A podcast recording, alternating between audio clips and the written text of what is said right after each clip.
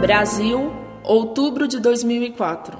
Pergunta: Prezado senhor Orlando Fedeli, quero parabenizá-lo pelo brilhante estudo sobre o pensamento de René Guénon e o seu relacionamento com o olavismo. Foi praticamente um paper. Finalmente ficou desmascarado o impostor pseudo-tradicionalista Olavo de Carvalho, que defende os interesses das universidades caça-níqueis. No entanto, ainda tenho dúvidas sobre a gnose cristã. Os arrebatamentos individuais, as visões beatíficas, as aparições marianas, o pentecostalismo e o fato de, no fim dos tempos, o Cristo ser tudo em todos, para todos os homens e para o homem todo.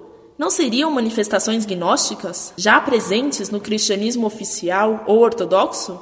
No sentido de justo e correto na sua doutrina? Felicidades. PS.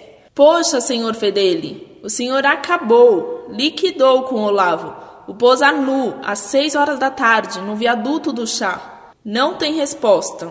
Ficou sem pai nem mãe. Sociologia das religiões? Não dá. Teologia especulativa? Não dá. A solução é meter um turbante na cabeça, abrir uma barraca na Praça da Sé e começar a ler mão e ver o futuro junto com a ciganada.